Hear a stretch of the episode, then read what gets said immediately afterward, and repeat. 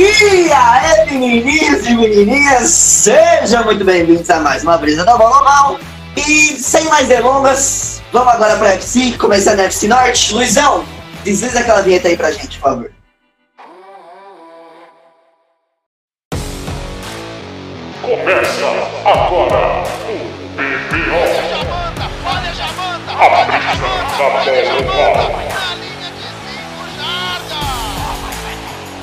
Sou o Luquinhas e hoje a gente vai falar de uma divisão que tem um dos melhores técnicos da NFL.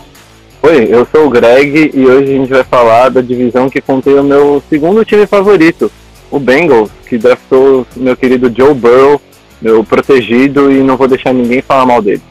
E aí, eu sou o Igão e eu queria comentar aqui que o Marcelisco digi evoluiu de velho da van pra Faria Limer. Parabéns aí, Marcelisco.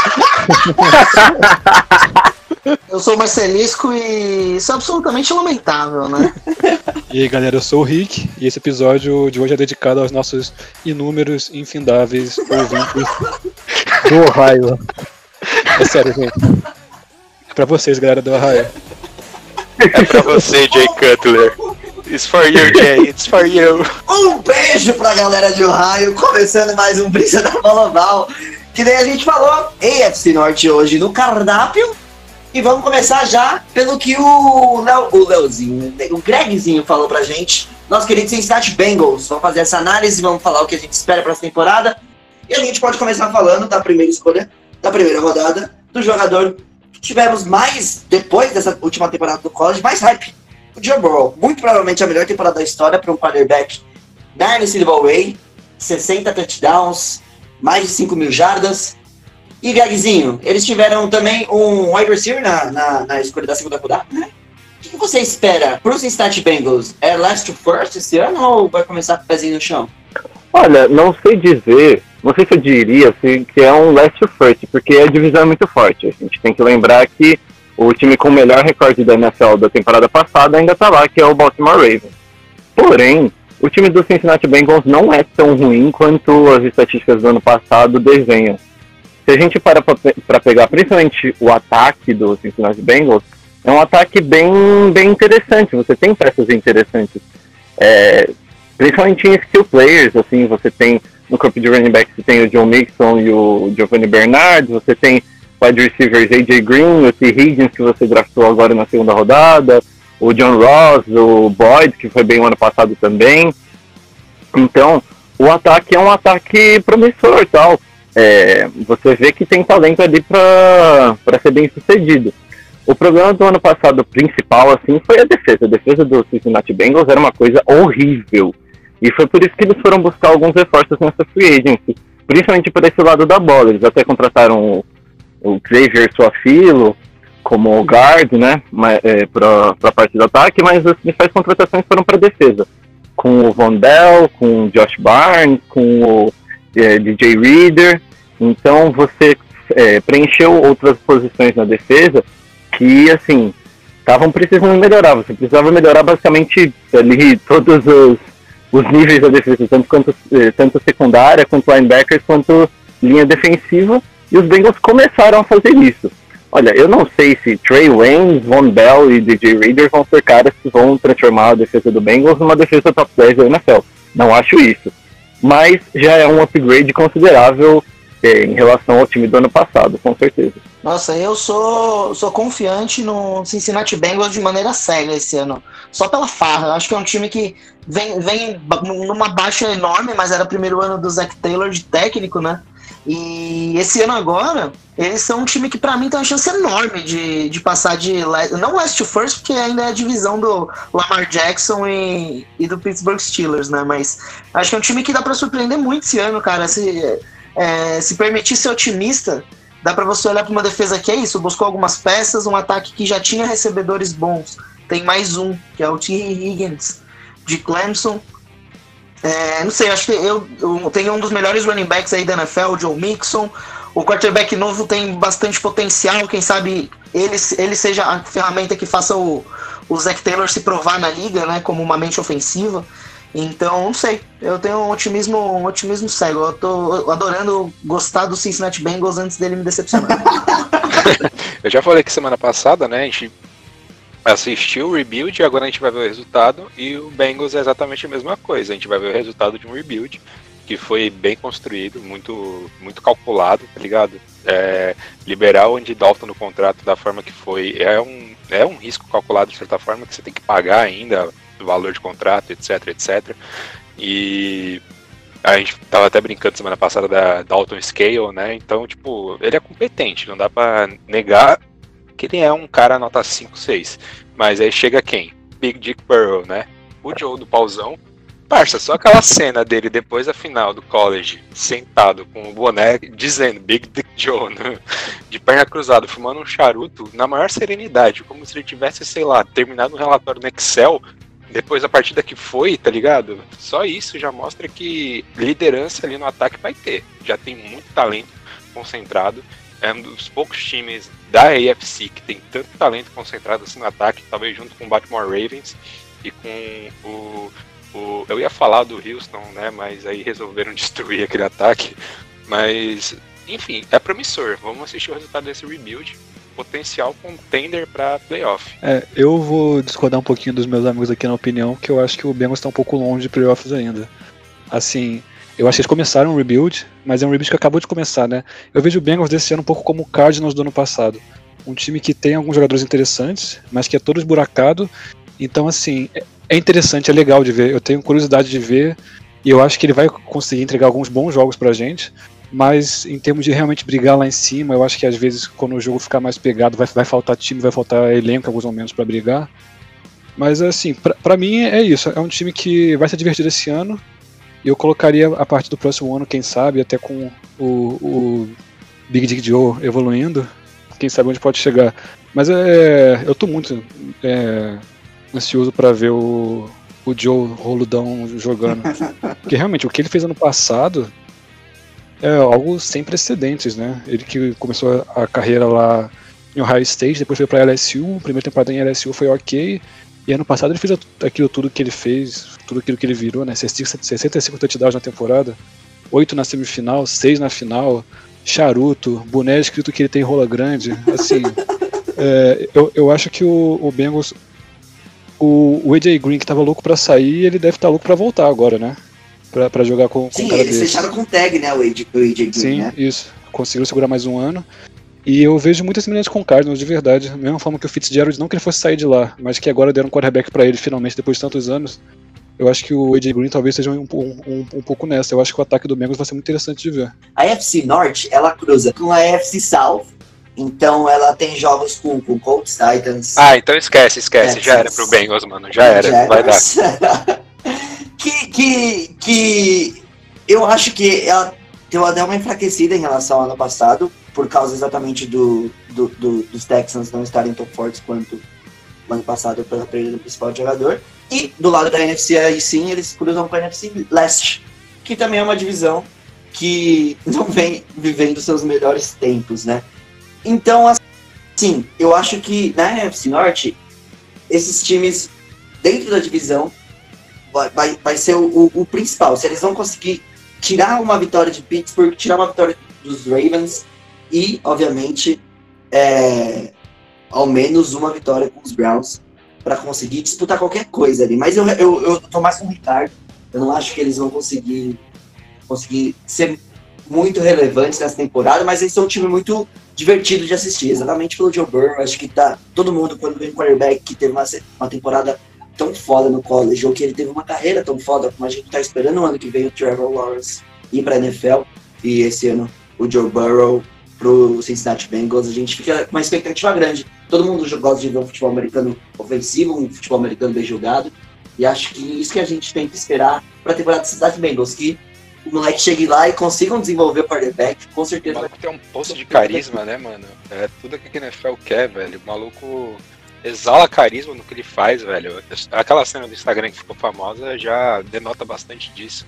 Se ele conseguir manter esse perfil de marrento, tá ligado? Mais apresentando resultado, é, números e tudo mais, o moleque tem potencial pra ir longe, ser estrela em Cincinnati, ser muito bem visto por toda a liga e tudo mais.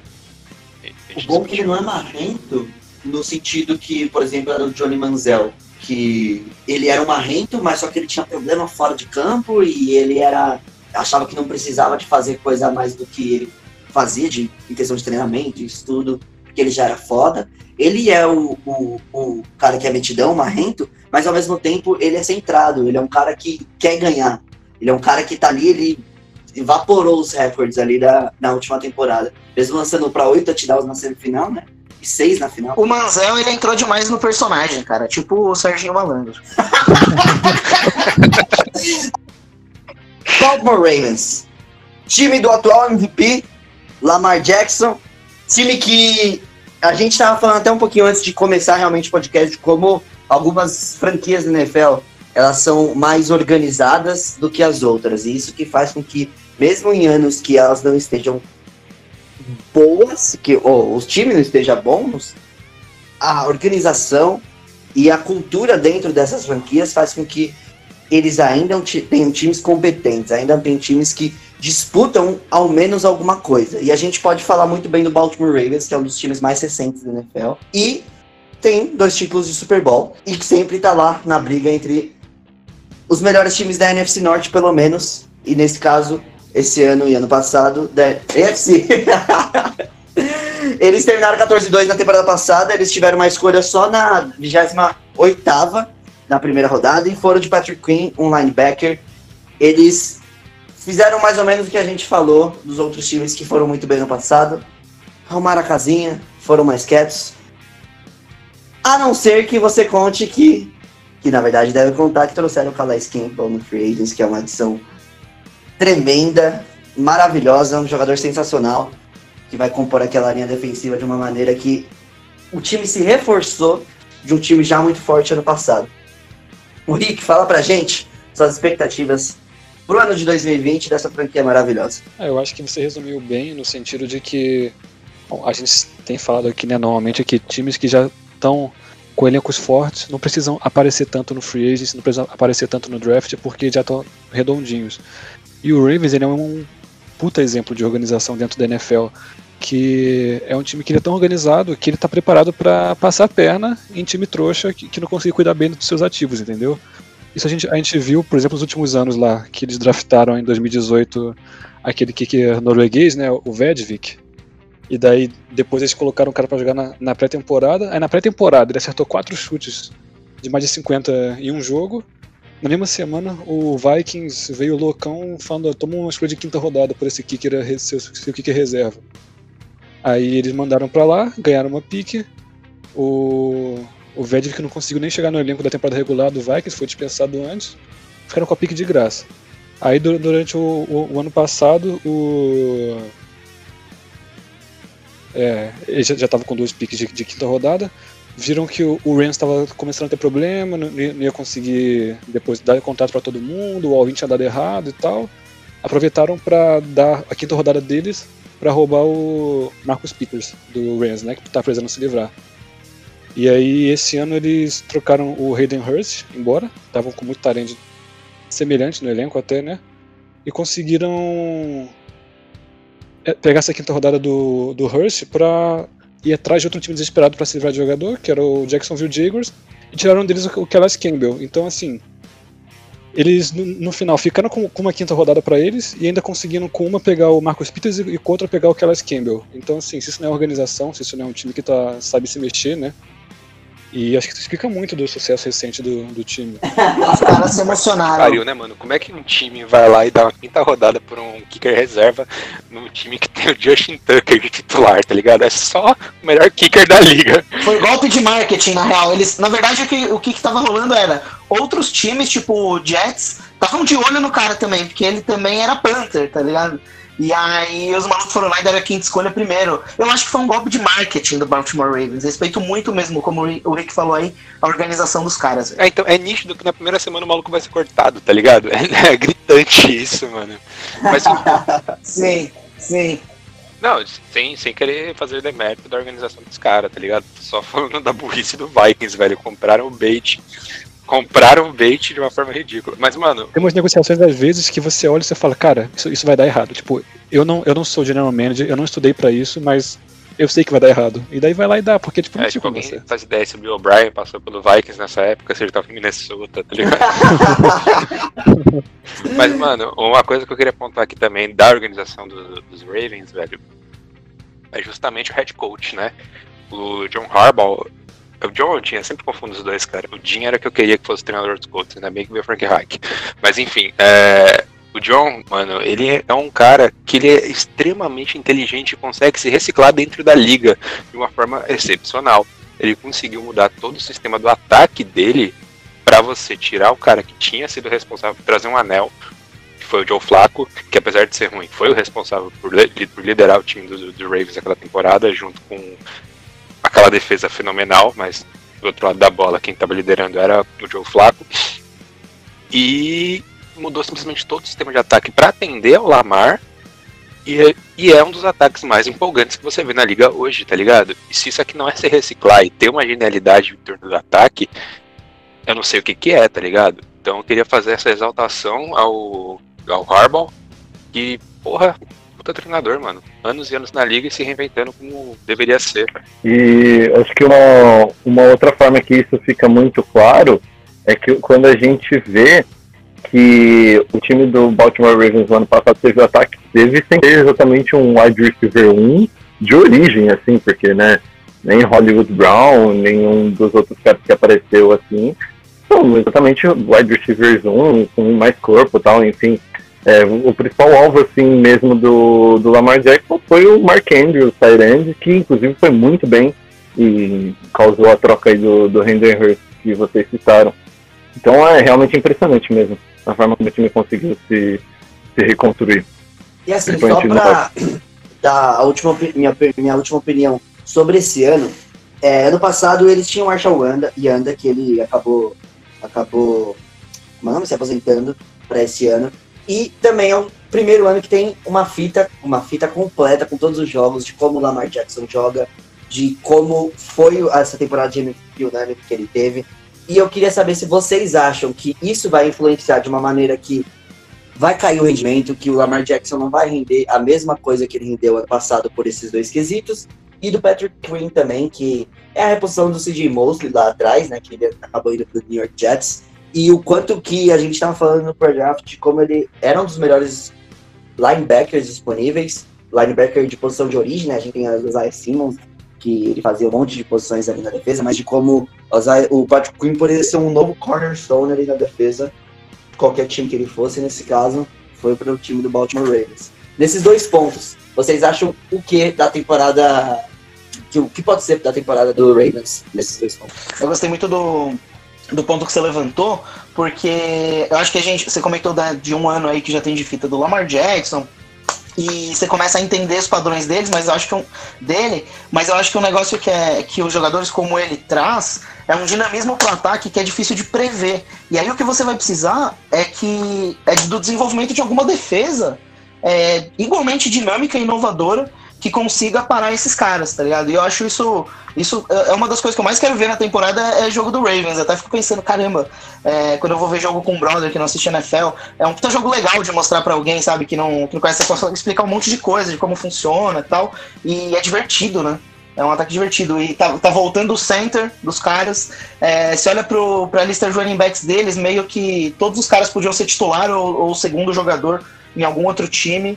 É, os recebedores acho que ainda não tem tantas opções, mas eu acho que isso é compensado com o Lamar Jackson ser fenomenal. Então, poxa, cara, é, é- é interessante mesmo como eles são um time que consegue se renovar e, e eles são sempre bicho-papão. Eu tenho essa impressão. É, eu acho que a gente pode falar que todo mundo vacilou, né? Porque o Jackson foi escolher 32, não foi? Foi, foi, foi ótimo. Foi, não, foi, foi, mas tipo, tava, tava gritante na época que ele ia ser lá embaixo, tá ligado? Aí não dá pra culpar os times que deixaram o cara passar. Mas é que tava, tava todo mundo falando que o Patriots ia pegar o cara. E aí, de repente, É, o, o, o, veio o o- Sonny Michel, se o- não me engano. Que também é ótimo, mas. O Lamar Jackson, o Lamar Jackson, o Ravens trocou de volta para a primeira rodada para poder ter esse contrato mais longo, essa garantia de cinco anos com o Lamar Jackson. E o Harbaugh, assim, foi meio que tudo, tudo, vamos dizer, um planão dele ali, porque ele estava arriscado com o Joe Flacco ali, que é aquela temporada que eles acabaram indo para os playoffs depois é, de 2019, 18, que estavam falando sobre o Harbaugh perder um emprego, que eu até achava um absurdo na época. E o Joe Flacco sai, entra o Lamar e essa é história, né? É, assim, acho que vocês pontuaram muito bem na, no- na questão de como o Harbaugh se reinventa e reinventa o ataque dele, de acordo com as peças que ele tem. Ele é um cara muito inteligente, muito capaz. E também, como o Marcelo bem falou agora, essa questão do dinamismo do Lamar. Assim, é verdade que muitas vezes na NFL, depois que tem um ano inteiro de tape de alguma coisa que revolucionou a liga e ninguém sabe como marcar direito, tipo, sei lá, o Wildcat quando chegou. Depois, no segundo ano, com muito tape, as defesas se preparam, os coordenadores pensam bem e conseguem parar. Mas, assim, o Harbaugh e o Jackson é um combo que vai ser difícil de parar, por mais que você tenha tape. É, a inventividade, a inteligência, o dinamismo, eu acho que tem tudo para dar certo de novo dentro do possível. É que é uma coisa que vai, acho que além da questão de só esquema também, depende muito do próprio atleticismo do jogador, né? O Lamar Jackson tá incrivelmente atlético, não é uma coisa como só o Los Angeles Rams de dois anos atrás, que acabou meio que sendo lá, coberta a fórmula assim, do Sean McVay, só que é porque era exatamente a fórmula que fazia os jogadores jogarem melhor, tanto Goff quanto os seus recebedores. E depois que o Gurley se machucou, enfim, só piorou. É, no caso do, do Ravens é, é diferente. Eu acho que a forma como eles têm afrontado para usar bem as habilidades atléticas do, do Lamar Jackson faz com que seja algo mais sustentável.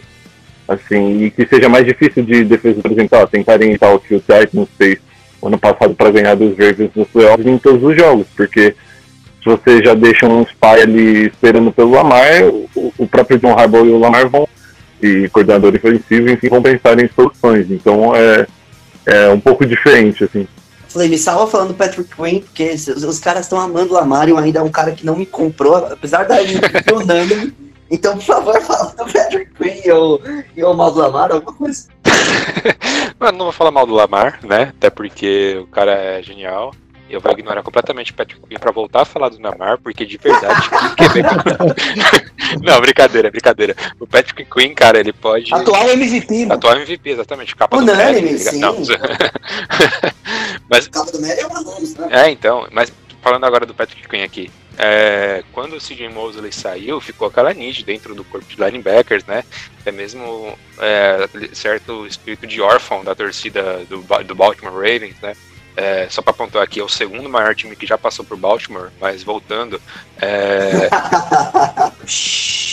deixa, deixa um, um- meio que um vácuo, tá ligado? Deixa uma carência, porque o maluco era o, o, o ídolo da torcida na defesa. E, tipo, mesmo o corpo de linebackers atual sendo bastante competente, ainda falta aquele perfil de liderança. E os, os Ravens não costumam trazer um perfil de liderança de fora, como, por exemplo, é, o Colts fez agora com o Philip Rivers, e já tinha feito no passado com o, o QB que era do Seattle, fugiu o nome, que tem um sobrenome bem complexo de falar, Hasselbeck. Velho. Hasselbeck, exatamente. Eu lembrei antes de vocês, chupa. É, o, o, os, os Ravens não têm esse perfil, tá ligado? Eles gostam de moldar o, o talento dentro da própria casa. Então eu acho que se tudo der certo pro Patrick Quinn, se ele conseguir representar o talento que ele realmente é, mostra ter, eu acho que a defesa dos Ravens vai ser tão empolgante quanto o ataque, tá ligado? Talvez não seja uma Legion of Boom como foi do Seattle, muito provavelmente não será, mas tem muito a oferecer e tem muito a apresentar nessa, nessa liga, mano. Então, time dos Ravens é contender de final de conferência, parça, não é nem de playoff, pelo amor de Deus. Briga pela bye, aqui. né? Briga pela bye. E, ô Igor, tem mais uma coisa que acho que é importante pontuar, é que o Jay Mosley era já o substituto do Ray Lewis, como essa grande liderança assim, da defesa. Exatamente, Ele e o Ed. Reed saíram. Então você tira dois caras o Ray Lewis e o Ed Reed, você acrescenta um cara via draft como o CJ Mosley, que encaixou perfeitamente, e aí quando ele vai renovar, ele acaba saindo. Então você tem que realmente ter essa substituição, e acho que isso fez um pouco de falta pro, pro elenco do Rangers. Até porque, ah, se eu não me engano, dois anos atrás, eles tiveram não, há três anos atrás, perdão, eles tiveram um outro All-Pro na posição de linebacker, que foi o Zachary Orr, que foi um jogador que despontou, ele é- tinha sido undrafted free agent, teve uma temporada sensacional com 100 tackles, tipo 24 anos de idade, aí ele foi ao Pro e na temporada seguinte ele se aposentou por problemas de saúde, então é, tinha tudo para ser uma grande dupla para os próximos anos, o Mosley e o Orr, e os dois acabaram saindo em questão de dois anos, então era realmente uma uma carência bem grande e eles supriram da melhor maneira possível. Era o melhor jogador disponível ali na, na pick deles. Só pra falar da fala do Igor, falar da fala do Igor, o Baltimore Ravens é uma franquia muito nova, eles começaram nos anos 90, eles chegaram no primeiro ano deles, draftaram o Ray Lewis, o cara ficou 18 anos lá.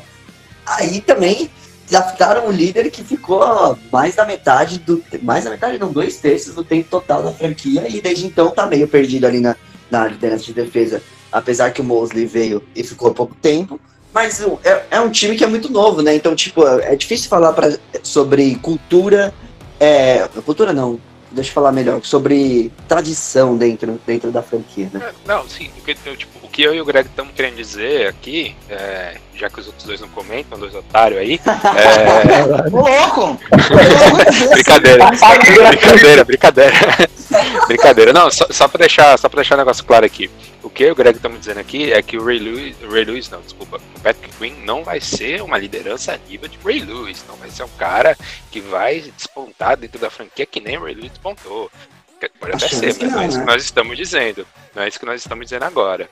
É, o que a gente está falando aqui é que ele tem o potencial de suprir essa necessidade de uma liderança que a franquia criou nos seus últimos 20, 30 anos. Então, vamos ver o que o menino a oferecer, né? Vamos ver se ele consegue preencher esse, esse espaço vazio. Não, eu só queria falar aqui pra me defender do ataque do Igor que ele já está sendo quicado no grupo do WhatsApp. Ah, não, ban de novo não. Manda a figurinha, manda com a figurinha e o martelinho na cadeira. Eu não entendi, não entendi nada. Vamos de Steelers falar sobre a. Mar... Oi, Marcelo. É, acho que não tenho nada a acrescentar, não. Eu falo quando eu quiser. Eu digo, Marcelo. vocês dois, tá? Desculpa. Eu ia falar pra gente de Steelers, porque assim, eu sou o Ricardo, me perdoe, me perdoe, mas essa é a rivalidade que eu mais gosto dentro da NFL. Baltimore Ravens e Pittsburgh Steelers. Não sei, obviamente não é a mais velha, a gente bem falou que Baltimore Ravens é um dos times mais novos, né? Kitty, Mas- deixa, deixa só pra pontuar aqui. É, Hum. Aqui eu prefiro também a Steelers e Ravens, porque Bears e Packers eu odeio, a gente só perde aquela porra. É a única rivalidade que traz felicidade, tá ligado? Mano, Bears e Packers não é a rivalidade mais da hora nem do Packers, tá ligado? A rivalidade mais da hora do Packers é Packers e Vikings, mano. Ninguém liga pro Bears, né? Agora que você não volta mais pra, pro grupo do WhatsApp. Tá beleza. Agora já tem que fazer outro grupo.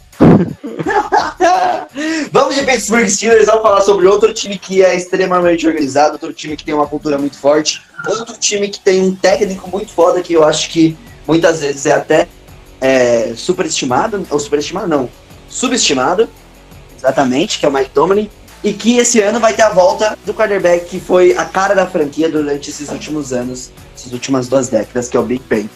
Eles tiveram um draft bem quietinho, eles não tiveram escolha de primeira rodada, né? Mas só que eu vou, eu vou de Igor. Marcelisco agora. Marcelisco, já que o Igor falou que ele não fala, fala pra gente o que, que você acha que essa temporada do Pittsburgh Steelers pode ser com a volta do Big Ben, com uma temporada muito acima do que a gente esperava com aqueles dois patetas de quarterback que eles tiveram no passado. E ainda assim, disputaram vaga nos playoffs, tiveram uma defesa que jogou de uma maneira sensacional, que é a marca registrada inclusive. E o que você espera? Fala pra gente. Traz pra gente sua opinião. Marcelisco, não compra a pilha dele não, mano. Juro que eu te amo, velho. Não, eu tô tranquilo, gente. Eu tô tranquilo, podem ficar tranquilos. Bom, vamos lá. Eu acho, cara, que o Pittsburgh Steelers é um timaço. Eu acho que é um time que, com tudo, tudo em dia aí, inclusive um quarterback decente, é, saudável. E o Big Ben, ele é muito mais do que um quarterback decente, né? Um excelente quarterback. É, eu acho que é um time pra brigar pra ir pro Super Bowl. É uma das potências mesmo do, da conferência.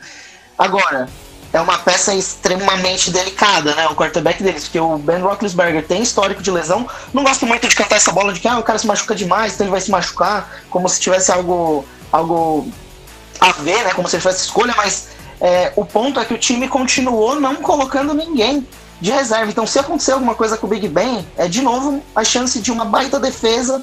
É, a gente, você comentou aí que eles não tiveram escolha de primeira rodada, né? E a escolha foi gasta no Minka Fitzpatrick, que, cara, é um jogador incrível. Porra. E tendo pro, pro Steelers foi um negócio que se provou uma decisão fenomenal para todas as partes envolvidas, talvez.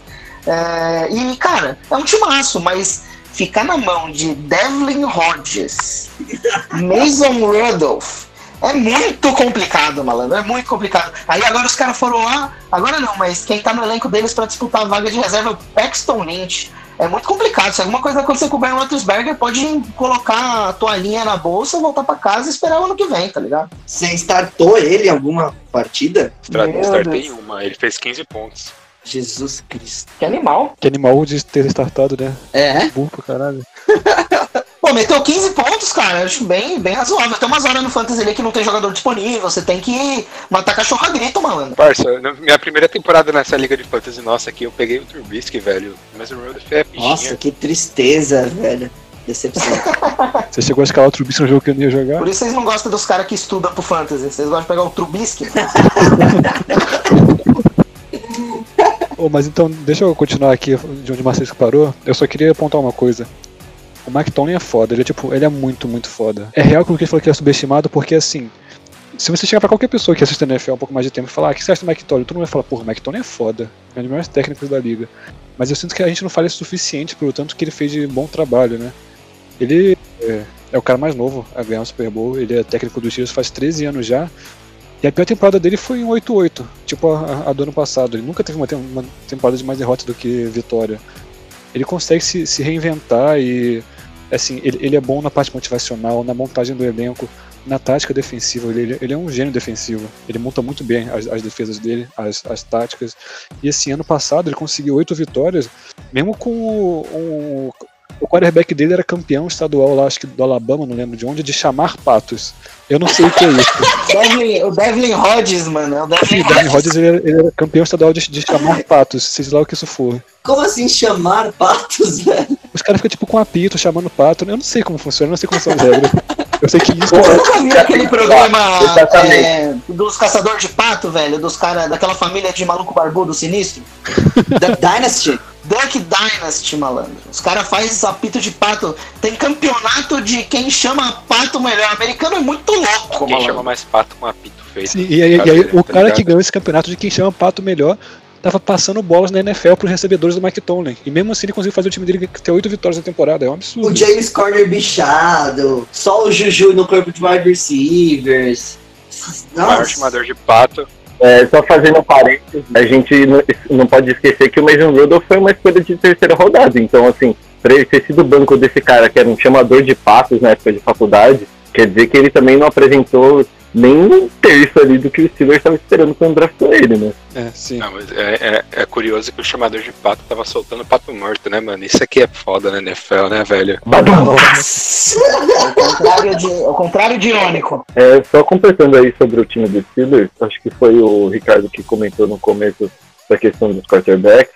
É, o Pittsburgh Steelers, pelo menos pelo que foi reportado, era o outro time que estava disputando junto com, com o New Orleans Saints a contratação do James Winston para ser reserva, no caso do, do Big Ben, né?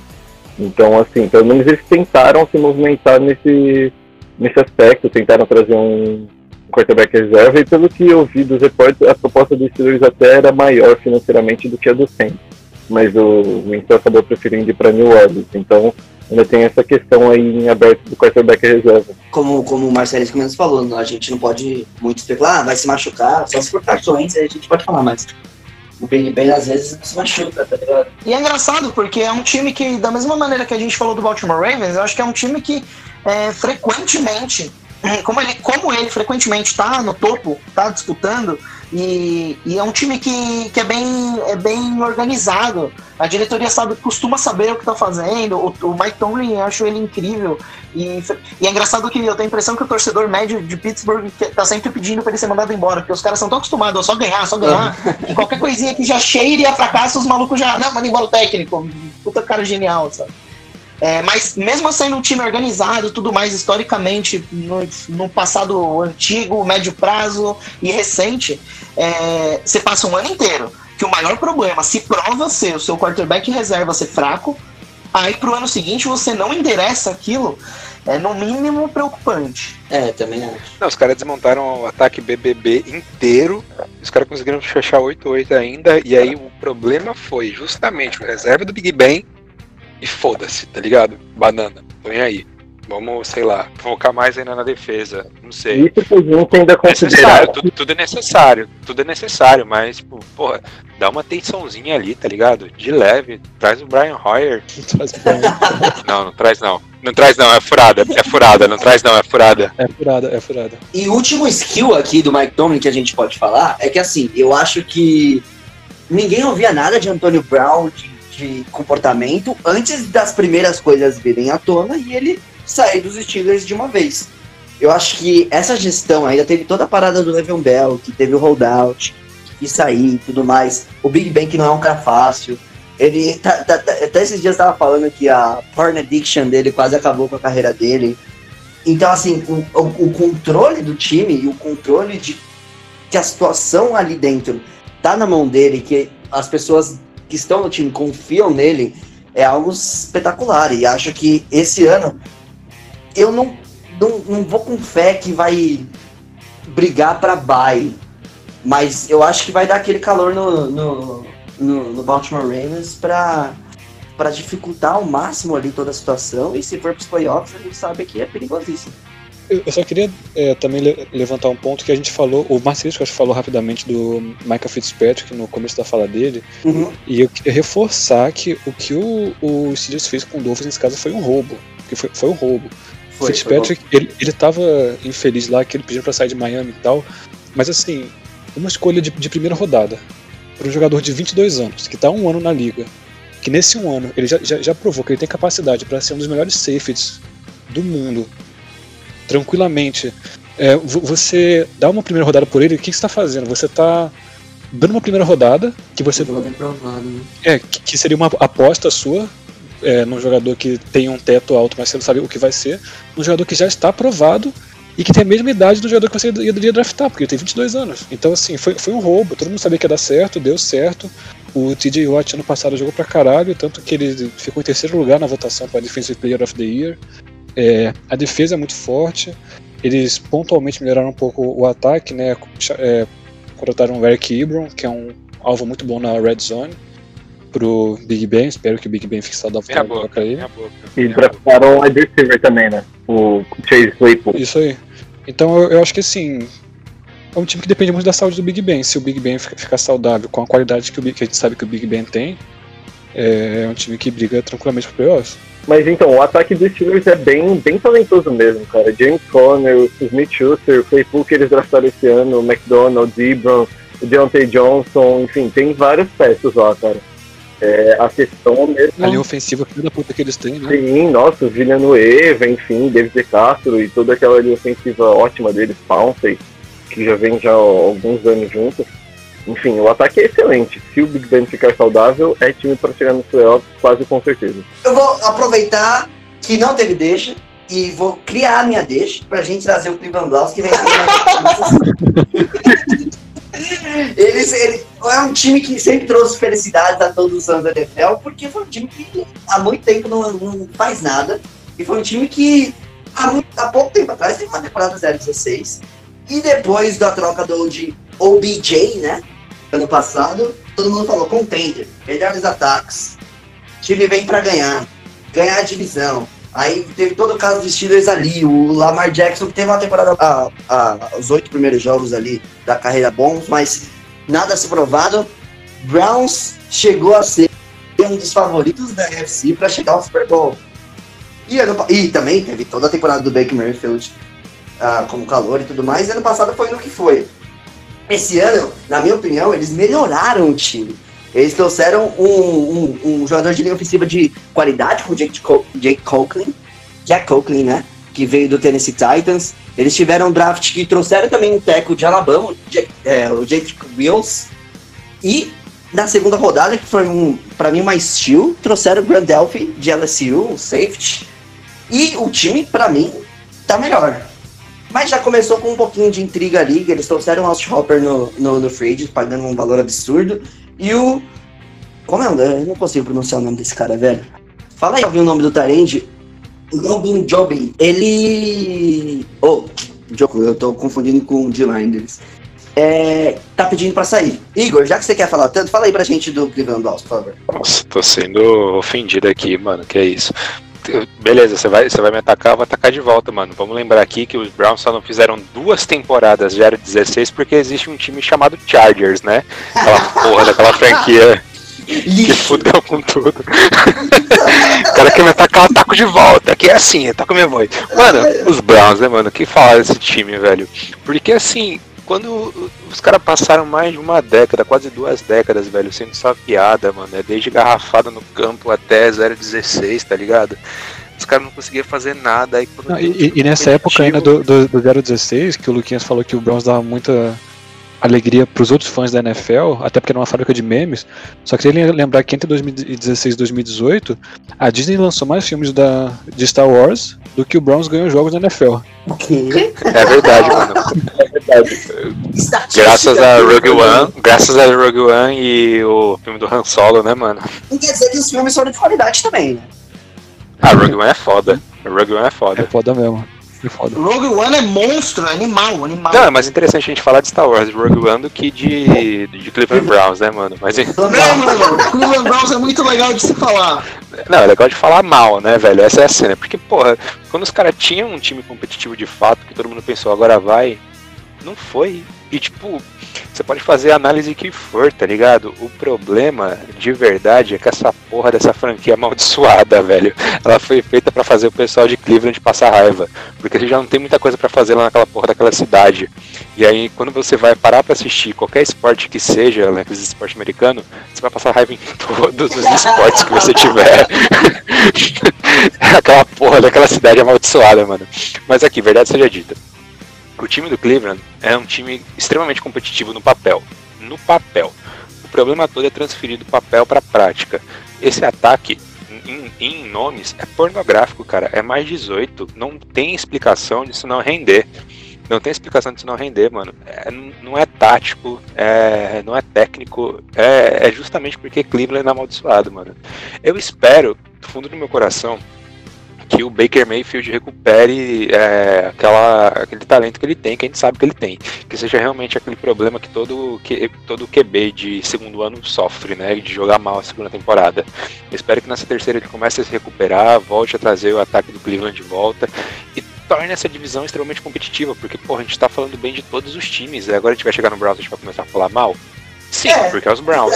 Mas. muita coisa boa pra falar. Mas, mano, o time, o time é pica, velho. A defesa é muito bem montada, o ataque é fenomenal. Não tem motivo pra isso aqui não render, mano. Além da porra da cidade. Então, tomara, tomara de fato que esse ano isso tudo seja quebrado, tipo, como foi com o Chicago Cubs lá, de 100 anos de maldição. E o time começa a render, mano. Não, Assim, eu. Olha, eu vou falar, eu, eu concordo em partes. Concordo em partes, sabe por quê? Eu, eu concordo que a- uma cidade amaldiçoada, Diaba 4, a gente já viu. É sofrido lá, é sofrido, todos os esportes. Pra mim, a maldição ela se, ela se mostra muito mais no dono, que é um picareta, que não sabe o que tá fazendo, é, na diretoria, e, mas principalmente no dono, porque, cara, olha que louco, o, os- o time teve uma, aquela abordagem, tentou uma abordagem diferente, meio moneyball, pra montagem do elenco, fizeram um, fizeram um tanque bizarro e tal, mas eles conseguiram trazer um monte de jogador bom. O ataque, mano, tem jogadores muito bons. O Nick Chubb é um dos melhores running backs da NFL. Eu acho isso. Acredito nisso com força. Quase liderou a, a liga em jarda no ano passado. É que o Derrick Henry teve um final de, de temporada bizarro. Acho que o último jogo dele fez mais de 200 jardas é, do Tennessee Titans. 240. É, bizarro. 240. E aí no ataque, dois recebedores que podiam ser número um na maioria dos times da liga, que é o Jarvis Landry e o Odell Beckham. É, Tyrande também tem o Njoku, pra mim, um jogador excelente. É, outro dia a gente tava conversando, acho que o Greg mencionou o Rick Seals Jones, quer dizer, é, nem é um cara tão bom, mas se eu pensar que ele tá complementando o titular, então assim, muito jogador. É, só que daí que entra o diabo do dono O picareta. Karen Hunt também, né, mano? O Karen Assinar Hunt o que- que é uma figura problemática, mas é bom, o cara é bom, não tem como falar que não é. Exatamente, exatamente. Agora, o técnico, cara, você vai lá e bota um carinha de técnico. O Fred Kitchens é, se provou um cara muito ineficiente como head coach. É, tem uma entrevista recente do Jarvis Landry falando que o time meio que preparava para as 15 primeiras jogadas, assim, é, e depois era, era um negócio que você ia fazendo conforme você ia. E a temporada mostrou que o cara tava sempre despreparado, sabe? Era muito fácil você se ajustar num jogo contra o Browns, e isso prova que o Fred Kitchens é assim, quer chamar de inexperiente? Eu acho que a gente teve um, teve um exemplo já de como é esse cara trabalhando. Ele ainda não tá preparado para ser head coach. E aí você dá, você dá uma Ferrari pra minha mãe dirigir, a minha mãe não vai ganhar nenhuma corrida. É isso. O, o Marcelisco, eu achei esse comentário perfeito. Era isso mesmo que eu ia falar. Assim, o Igor levantou bem o fato da cidade ser amaldiçoada. Isso é fato, a gente sabe que é amaldiçoada. Mas assim, o cara, o Fred Kitchens, ele, ele caiu de paraquedas ano passado. Foi absurdo, porque tipo, ele era técnico assistente no ano anterior, aí o cara foi demitido, subiu o coordenador ofensivo para técnico, o Fred Kitchens subiu para coordenador ofensivo, daí o ataque terminou o ano bem, eles falaram, "Ah, deve ser por causa do Fred Kitchens, sobe ele para head coach, do, do nada, de graça. Deve ser. Tipo, daí a impressão que, que eu tinha vendo os jogos do Browns ano passado era que eu, dado o meu vasto conhecimento de jogar Madden há 15 anos, seria mais competente do que o Fred Kitchens, porque realmente não dá. O, Sim.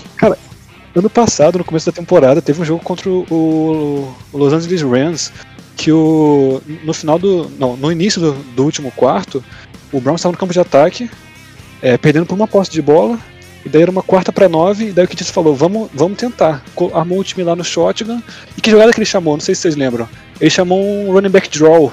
Um draw. que pra, Uma quarta É, pra nós. Uma quarta, tipo, numa quarta para nove. Assim, Que pra quem joga Madden sabe que não funciona.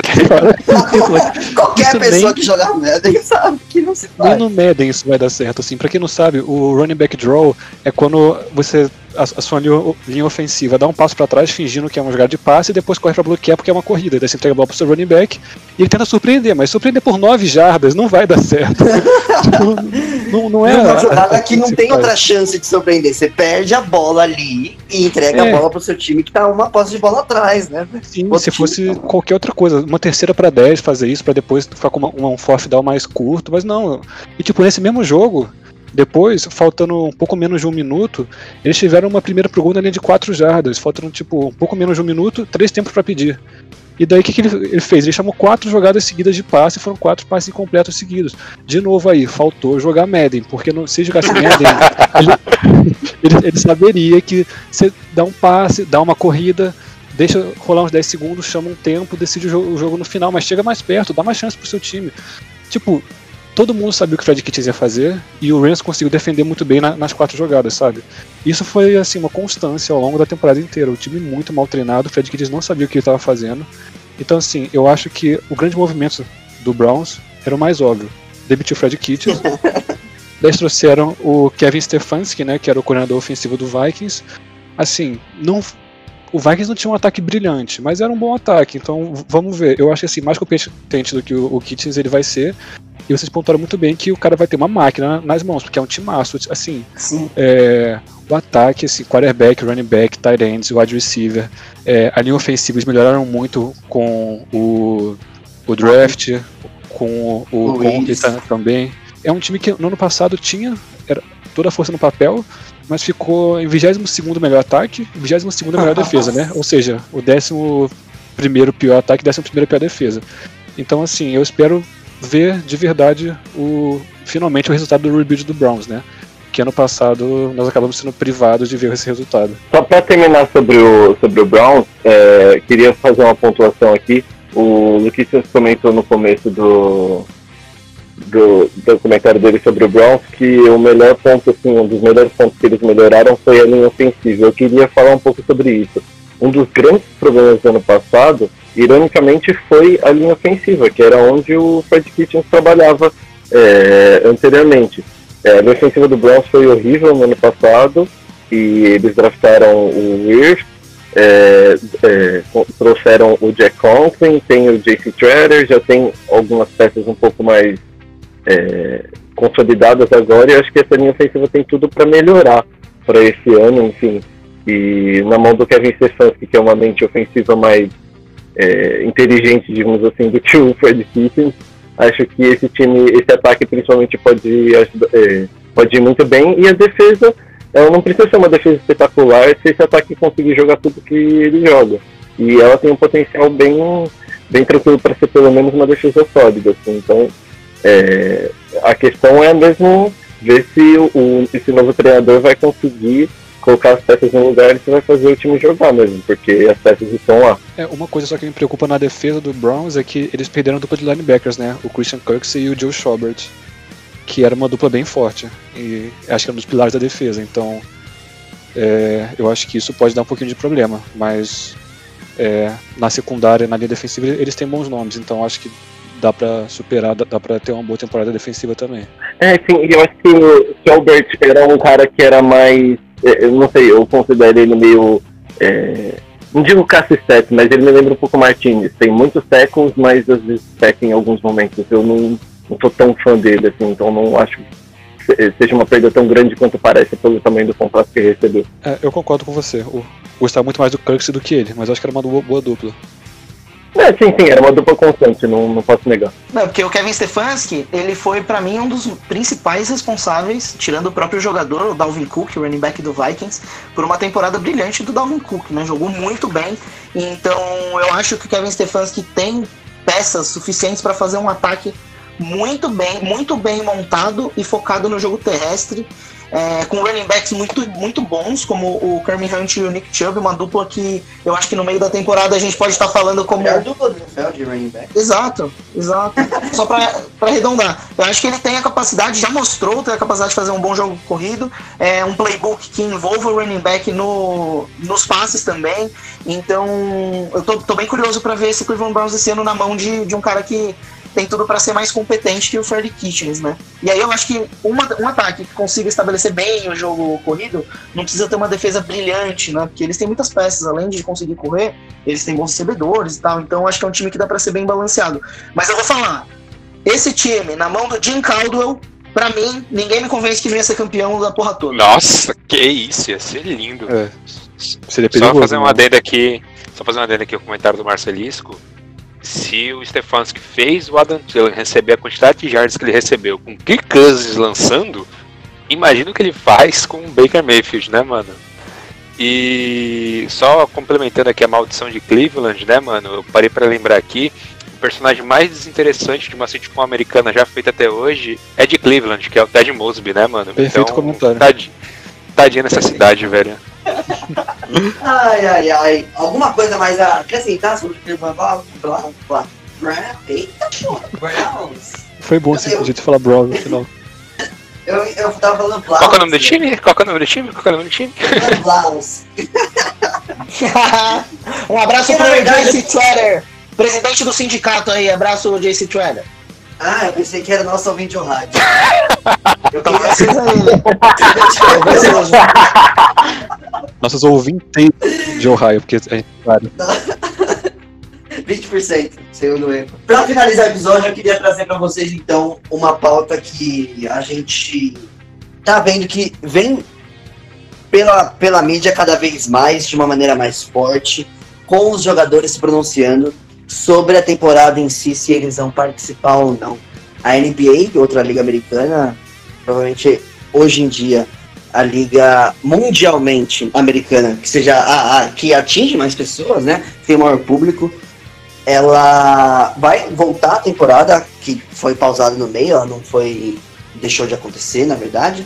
Agora com um, um número de times reduzidos e alguns jogadores tá tendo toda essa trama sobre vão jogar, vão para Miami, vão para Orlando, na verdade, né? Vão participar desse, desse final de campeonato. E a NFL agora tem alguns jogadores se pronunciando sobre se as coisas continuarem assim, se a NFL não tiver um protocolo XYZ, se as coisas não mudarem, a gente não vai jogar, como foi o caso de jogadores nessa última semana. A temporada da NFL está em risco de não acontecer. O que, que vocês acham? O que, que vocês acham, não só se vai acontecer, mas o que vocês acham que deveria acontecer e como deveria acontecer? Eu queria saber de vocês. Eu, eu queria fazer um paralelo aqui em comparativo com algumas, alguns outros esportes que a gente vê né, ao redor do mundo, né? Em primeiro lugar, o nosso queridíssimo futebol, futebol padrão, no futebol americano, né? Ele consegue criar um protocolo de segurança ao redor do mundo inteiro, em diversas localidades, começando pela Coreia do Sul e depois expandindo para Itália, Alemanha, agora mesmo está chegando no Eu queria Brasil. trazer só a notícia pro, do Bolsonaro na- no lugar do Marcelisco, então. É que aparentemente, como o Bolsonaro tá com Covid e a mulher dele não tá, então tá confirmado que eles não transam. Mas é, é- é só, é só você não ser cego, né, mano? É só você não ser cego que você consegue perceber isso, velho.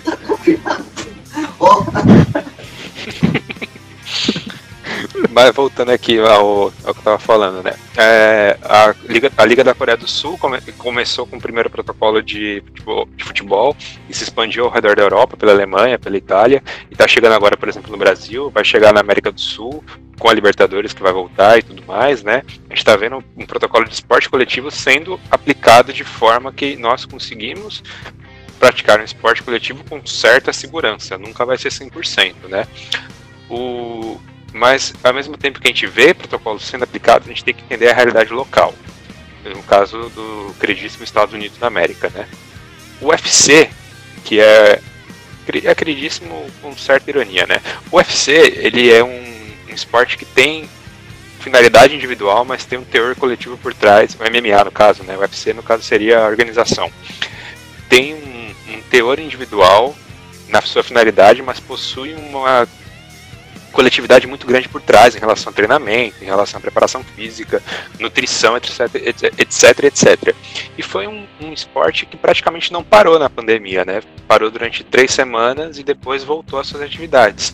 Mas para voltar às atividades em plenitude, em é, total vapor, né?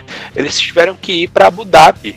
Agora tá rolando evento do UFC em Abu Dhabi, numa ilha fechada, tá ligado? Os caras fecharam um acordo com o Sheik. Fighter Island. É a Fight Island, né? Que é a Yas Island, pra quem curte Fórmula 1, que também é um esporte individual de teor coletivo por trás, que também tá voltando, que também tá tendo um protocolo muito rígido, né? É, a Yas Island é que cedia o GP de Abu Dhabi. É, o UFC tá voltando os seus eventos para lá, tá ligado? Então existem protocolos que conseguem preservar a saúde dos atletas. O problema é a realidade local dos Estados Unidos e que nenhum desses protocolos se aplica a um esporte que tem pelo menos mais de 100 jogadores envolvidos fora a parte técnica, fora a parte administrativa, transmissão, etc, etc. É muita gente ao redor de um jogo de futebol americano, tá ligado? É muito difícil você conseguir fazer um protocolo que consiga ser realmente seguro para essa galera toda. Então, essa vai ser a grande dificuldade. Talvez o tempo, é, chegando no platô da contaminação da doença, etc, etc, possa colaborar a favor da NFL. Mas criar um protocolo para tanta gente assim, cara, é muito complicado, velho, é muito difícil. É muito Então, complicado, acho eu diria até impossível. Não, beira, beira é impossível. É que os caras têm dinheiro, com dinheiro você consegue fazer tudo, tá ligado? Mas, mano, é, é, é muito elaborado o bagulho, velho. No, no UFC, por exemplo, você pega os treinadores do lutador, o próprio lutador, os caras fazem cinco testes em uma semana pra saber se o maluco tá contaminado ou não. Como é que você vai fazer isso com pelo menos 56 jogadores no elenco, mais coordenação técnica? E uma pedida que o sindicato já fez foi, e, e acho que continua insistindo em negociar, é testar todos os dias. É assustadora a quantidade de teste que precisa pra fazer rodar a NFL. Nossa, cara, isso aí é ridículo, mano. Não é ridículo, tipo, de absurdo, pedido, é ridículo de caro, entendeu? É muito difícil você sustentar um Sim, protocolo de segurança não tem acesso a isso. Exatamente, mano. Até hoje eu nunca fiz um teste, velho. Pelo amor de Deus. Eu trabalhava com público. Eu trabalhava atendendo público e até hoje eu não fiz um teste. Isso que você é americano. Exatamente, latino-americano, mas americano. E o negócio é que, que agrava muito essa, todo esse ponto que acho que tá corretíssimo é, é que os Estados Unidos são um país enorme, né? Até ia começar comparando com a Coreia do Sul, que tá jogando beisebol, até os americanos estão começando a ficar viciados em beisebol sul-coreano e tal. É, pô, na Coreia do Sul inteira hoje tem tipo 14 mil casos. Nos Estados Unidos, só na última sexta-feira tiveram quase 70 mil casos em um dia, novos. Então, assim, é bizarra a comparação de tamanho, mas pensar que os caras estão praticando esporte porque eles meio que, que conquistaram aquilo, né? O país se organizou e conseguiu chegar num cenário onde praticar esporte, ainda obedecendo um protocolo super rígido, é um negócio possível. Mas nos Estados Unidos, cara, é, é isso. Sexta-feira a gente teve, sozinha teve 70 mil casos. É um país de dimensão continental, né? É, então, hoje você tem a Califórnia e o Texas, se eu não me engano, que são países que. São países. São estados que começaram a ter aumentos muito grandes. Então, só de viajar de um estado para o outro já é caótico, né, cara? E pensar que são 32 times viajando o país inteiro. E você começa a pensar no privilégio, no privilégio não dos jogadores, mas da liga, né? De conseguir operar voo, conseguir teste. Eles vão conseguir passar, eu acho que eles vão tentar, né? Passar por cima de regras de quarentena. Tipo, o estado de New Jersey, que é onde fica o estádio do New York Giants e do New York Jets, o MetLife Stadium. É, tem uma regra de quarentena. Então o time vai chegar naquela semana pra jogar lá, vai ficar o quê? Vai esperar 14 dias pra jogar com o New York Jets, sabe? É um negócio, na minha cabeça, é impensável, assim. E aí, o único ponto que eu, não, não é que eu discordo, mas eu queria acrescentar Igor é dinheiro compra tudo o que os caras quiserem. Inclusive, se não comprar tudo necessário para ter uma temporada 100% segura, quer dizer que tomou a decisão de não proteger os jogadores o suficiente. E aí que, que, o, que o caldo entorna. Eu queria fazer um adendo ao comentário do Marcelisco que ele conseguiu descobrir a origem do K-pop no mundo ocidental, mano. Muito obrigado, Marcelisco. Até hoje eu queria saber como é que você chegou. Aí, se, quiser, se você quiser, eu te falo. Foi pelo beisebol sul- sul-coreano. Muito obrigado, velho. Eu queria saber até hoje como que isso aconteceu. Se você quiser falar de cultura sul-coreana aqui aqui na minha casa, a gente assiste novelas co- sul-coreanas e a gente não é fã de. A gente não é fã de K-pop, não. A gente não é fã A de gente vai falar sobre o, o- um podcast de, de cultura sul-coreana, então, depois no próximo episódio. Tem o potencial para participar disso. Pois é, mas, mas assim, no. Dentro do que vocês falaram ainda, assim, não sei como vai estar a situação nos Estados Unidos daqui a um mês e meio. Eu sei que agora ela não, não tá melhorando ainda. Mas assim. Tá piorando, né? É, então, tá piorando. E então, o que eu queria lembrar é que o único esporte que voltou até agora nos Estados Unidos foi, foi o futebol, né? Tanto no feminino, com a NWSL, quanto no masculino, com a MLS. Só que eles estão fazendo, tipo, umas copas meio amistosas, meio sérias, que não sabe se vai ter temporada real ainda, pra, pra ser, tipo, o que tá tendo de futebol lá pra galera assistir na, na TV. Já que o futebol também voltou em outros lo- locais. Só que, na NWSL, quando ia começar essa Copa, começou a ter um monte de casos no Orlando Pride, e daí o Orlando falou, "Gente, "Ô, gente, a gente está com muito caso, a gente não, não, vai, não vai entrar nessa bolha da competição, a gente não vai participar. E na MLS foi a mesma coisa, que começou semana passada agora, no masculino, e também dois, dois times se retiraram de última hora porque começou a ter, a ter caso. Então, assim, eles se organizaram, a galera fala muito, ah, americano quando quer consegue, não sei têm dinheiro e tal, mas assim, a MLS se organizou, a NWSL se, se organizou, e não deu certo. Deu certo mais ou menos, mas alguns times tiveram que se retirar. Na NFL, é, eles nunca deixariam isso acontecer. E, tipo, ah, vai retirar o time. Não. Teria que fazer o quê? Parar o campeonato por uma, duas semanas. Então, assim, o protocolo tem que estar muito bem pensado, rígido e, acima de tudo, tem que estar uma situação me- melhor no, no país, porque para você proteger 800 milhões de jogadores, que é o que tem na, na liga, de uma vez, vai ser foda. E se tiver temporada, a gente tem que começar a questionar que temporada é essa que vai rolar, sabe? Eu tava tendo um papo com um amigo meu sobre a temporada da NBA dentro da bolha e como alguns jogadores já, já não foram. E na NFL também vão ter essa prerrogativa, ou pelo menos estão negociando essa prerrogativa de escolher não jogar a temporada. É, no beisebol isso tá rolando de montão, vários jogadores vão jogar. Que temporada é essa que vai acontecer, né?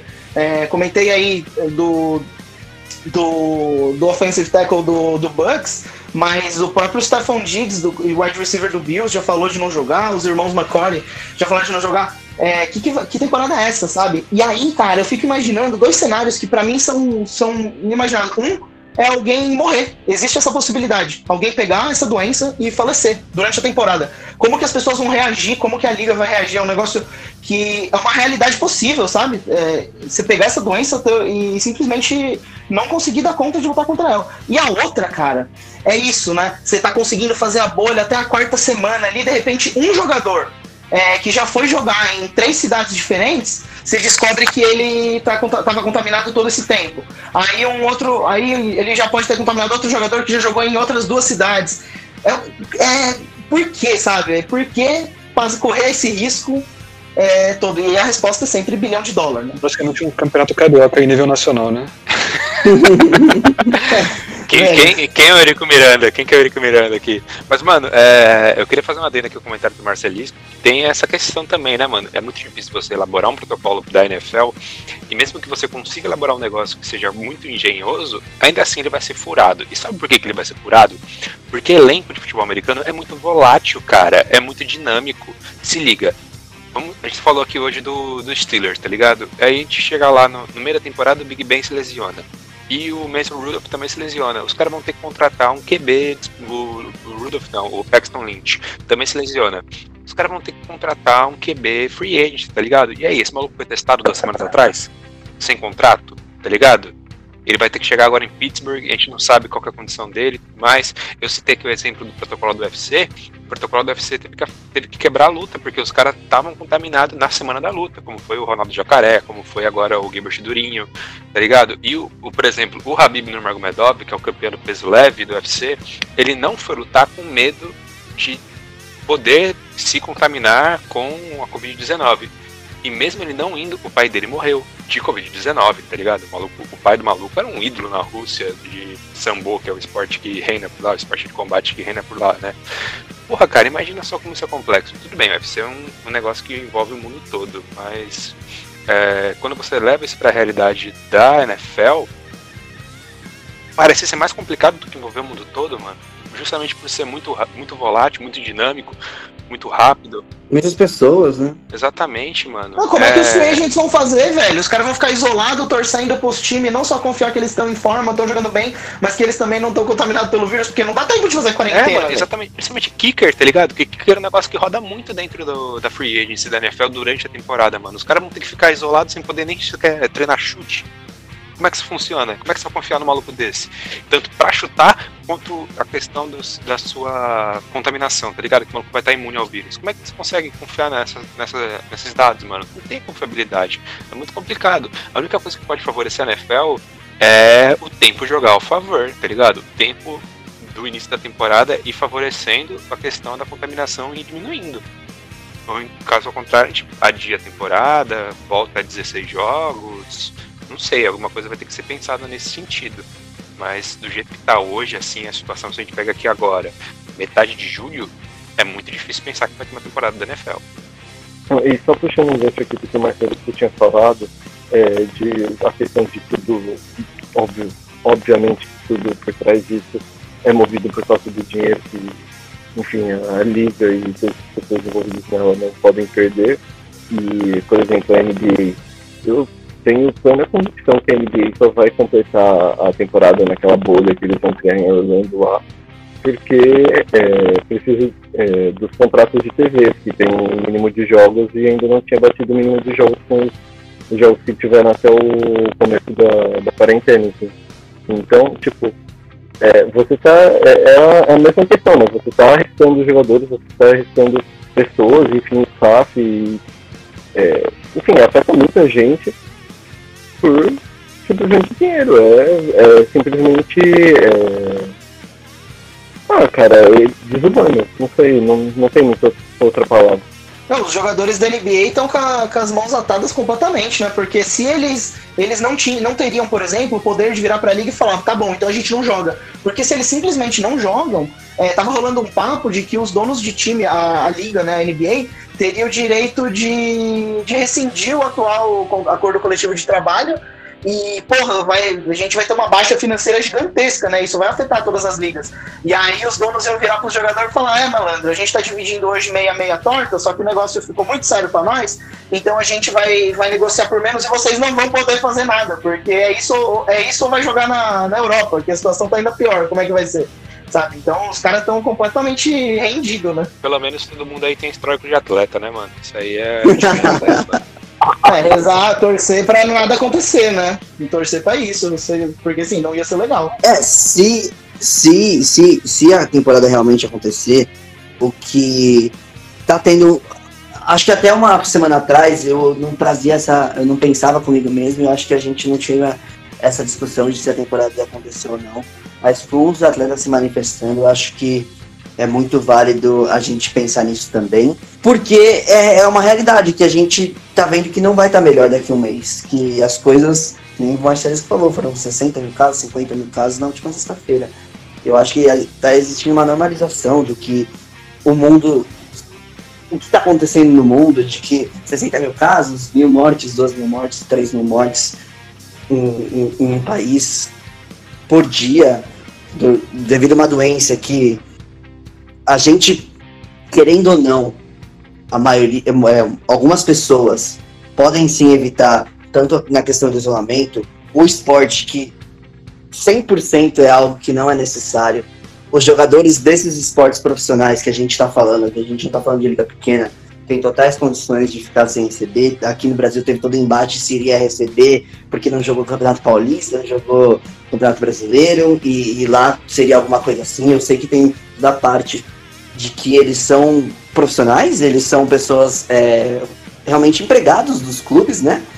Mas a parte humana, toda a parte que a gente tem sobre o que está passando no mundo, o que, que a gente poderia fazer e o que, que eles deveriam fazer para que as coisas não continuem da maneira que estão ou que as coisas freassem de alguma maneira, que os números caíssem, que a gente tivesse alguma melhora, mas realmente parece que não está existindo. Então, para mim, eu fiz a pergunta para vocês, o que, vocês acham? Eu acho que, mesmo não respondendo diretamente, vocês todos deram a opinião de que realmente parece que dessa maneira não vai dar. É que realmente não deveria. Não deveria ter uma temporada da NFL da, nos moldes que a gente tá, com um protocolo que parece ser impossível, como o Marcelisco falou, e muito menos quando os casos eles estão aumentando. Não é porque saiu da mídia, não é porque a gente não tá tendo o mesmo alvoroço que era quando tinha os primeiros mil casos, a primeira semana que chegou no Brasil, ou a primeira semana que chegou nos Estados Unidos. Já tá existindo uma normalização de tudo isso. E a gente não pode esquecer que cada vida é uma vida, cada vida importa da mesma maneira que qualquer outra. E a gente colocar isso em risco por causa de um esporte, como está ocorrendo no Campeonato Carioca, que o Ricardo falou, que jogadores profissionais, a maior parte deles, os clubes grandes, ou que existe alguma maneira de se contornar e não ser algo que é um serviço essencial, é, para mim, algo que não, deveria estar acontecendo. É, e o que dá desânimo é a gente pensar que o que está acontecendo não é que a gente. não é que governantes aqui nos Estados Unidos, onde for, estão tomando decisões estabanadas. Não, cara. É um projeto bem coordenado, assim. É, é você fazer a conta, jogar no Excel. Vão morrer X pessoas por dia, num total de tantas pessoas, mas a economia vai flutuar assim, e a nossa situação política para ganhar a próxima eleição é tanta. Pois bem, vamos fazer isso. E a gente sabe que é- esse é um projeto que mata muita gente, de longo prazo, e que vai fazer a gente ficar em casa todo esse tempo. E, cara, e é isso que deixa louco, porque é evitável, é evitável. Podia ter. é, não é um negócio que deveria ser político. E hoje, a gente. Cara, eu lembro de pensar, coisa de dois meses atrás, o quanto que a NFL deu sorte de, da época que tudo aconteceu. Mas é que, como a maneira escolhida para lidar com a situação foi algo que vai meter a gente nesse buraco por muito mais tempo, é, nem adiantou essa, essa, entre aspas, sorte que a NFL teria dado, né? É que eu acho que eles, ah, como você falou na questão da, da planilha, de como. Eu acho que no final das contas, o que eu acho que vai acontecer é que vai existir. O problema é que eu não acho que deveria acontecer, não deveria existir, da- sendo que a gente tomou esse rumo todo para lidar com essa situação mundialmente. Então, assim, a gente falou como eles tinham sorte que não estava no meio da temporada, porque assim, se estivesse no início da pandemia e o início da temporada, ou no meio da temporada, com certeza eles teriam parado. Acho que nenhum lugar do mundo continuou, nem que fosse por um mês, da mesma forma. Mas que eles já teriam falando, estariam falando, assim como do pessoal da NBA, sobre voltar. E agora, onde o pessoal da NBA tá voltando, outras ligas estão voltando, eu acho que vai se tornar a, NFL a, a volta da NFL muito mais simples para eles, não no quesito humanitário da coisa, né, mas só que no quesito aceitação pública por causa dessa normalização, do que anteriormente, né? É isso aí, mano, eu concordo. Acho que todo mundo concorda que não deveria. Concordamos também que se houver, o protocolo não seria um protocolo seguro, as nuances, as variáveis são muito grandes, certo? Eu acho. É, mas assim, não vai poder trocar camisa, né? Então tudo bem. Nossa, sério. A É muito, muito louco. As coisas que os caras se preocupam, né, mano? Passa o jogo inteiro se agarrando, caindo junto no chão, enfia a mão dentro do capacete do outro, aí cai, daí no final do jogo, não troca a camisa não, que é pouco higiênico, viu? É, o pessoal do futebol, É, mano. aquele soquinho da É. mão, quis dar o cotovelo, vai tomar no cu, né?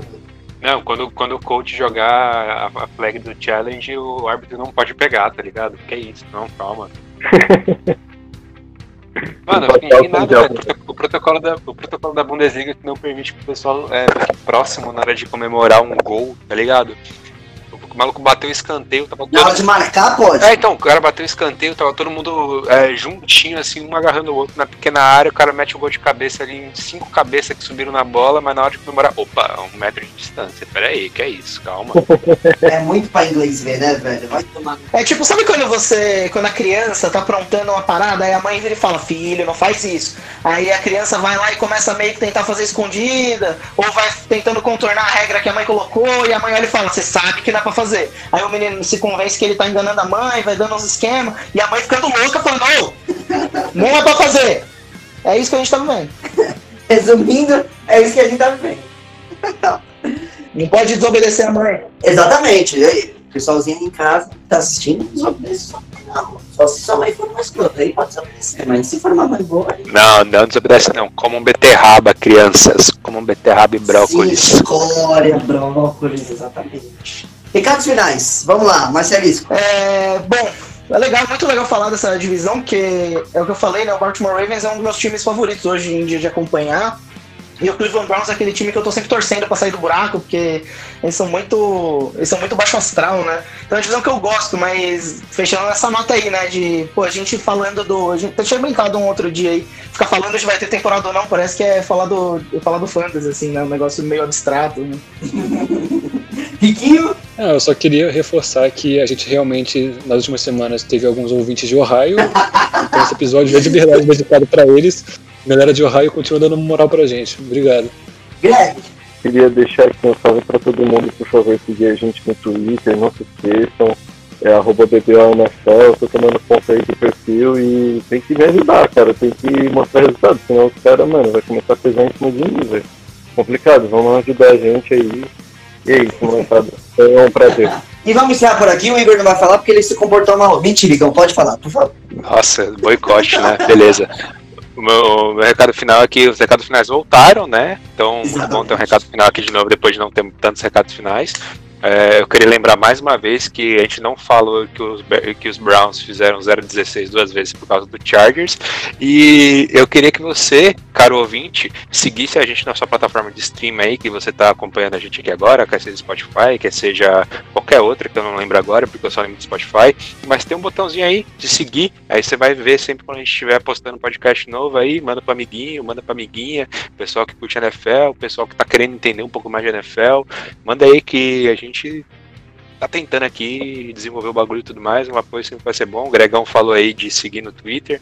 E é isso, mano. Muito obrigado a todos, boa noite, beijo na bunda de cada um. Um baita papo agradável. É isso aí. Que é isso. Finalizando mais uma brisa da bola oval, eu vou me sentir muito. Como eu posso dizer? Muito bem falando isso? Acho que sim. Porque eu vou falar uma coisa que eu falei pra vocês agora no início. Link na descrição. Vamos seguir nas redes sociais, vamos fazer dessa força, vamos fazer isso crescer todo mundo. Você gosta do papo, custa nada apoiar.